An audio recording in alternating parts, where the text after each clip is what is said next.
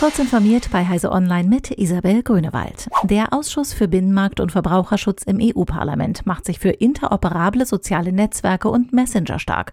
Regulierungsbehörden sollen systemrelevante Betreiber von Online-Diensten künftig von vornherein dazu verpflichten können, ihre Programmierschnittstellen zu öffnen, fordern die Abgeordneten in einem Initiativbericht zum geplanten Digital Services Act.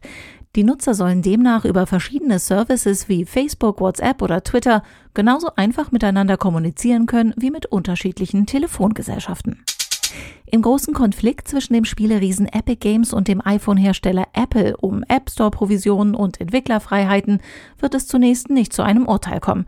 Der Prozess werde wohl nicht vor Juli 2021 starten, kündigte die zuständige Richterin an. Sie halte es für angemessen, die Entscheidung Geschworenen zu überlassen. Microsoft Office 365 inklusive Teams und Outlook sowie die Cloud-Plattform Azure waren Dienstagnacht weltweit von einem Ausfall betroffen. Nutzer der Microsoft-Dienste konnten sich für etwa fünf Stunden nicht anmelden. Ursächlich soll ein Problem im Azure Active Directory Service gewesen sein, der von einer kürzlich eingespielten Änderung verursacht worden war. Zusätzlich sollen Benutzer der Azure Public Cloud und der Azure Government Cloud betroffen gewesen sein. Die ESA-Sonde Mars Express hat unter dem Eis am Südpol des Mars drei weitere Seen aus flüssigem Wasser gefunden und damit Hoffnung genährt, dass es auf dem roten Planeten Leben gibt. Wie die für die Analyse verantwortlichen Forscherinnen und Forscher erklären, konnten sie mit neuen Messdaten nicht nur den überraschenden Fund eines unterirdischen Sees auf dem Mars bestätigen, sondern das deutlich komplexere System erkennen. Das befindet sich demnach unter einer mehr als einen Kilometer dicken Eisschicht. Die traditionsreiche IT-Sicherheitsfirma McAfee will nach über zehn Jahren eigenständig an die Börse zurück. Das Unternehmen beantragte am Montag eine Aktiennotiz unter dem Tickerkürzel MCFI an der New Yorker Nasdaq. Zum Zeitplan machte das Unternehmen noch keine Angaben.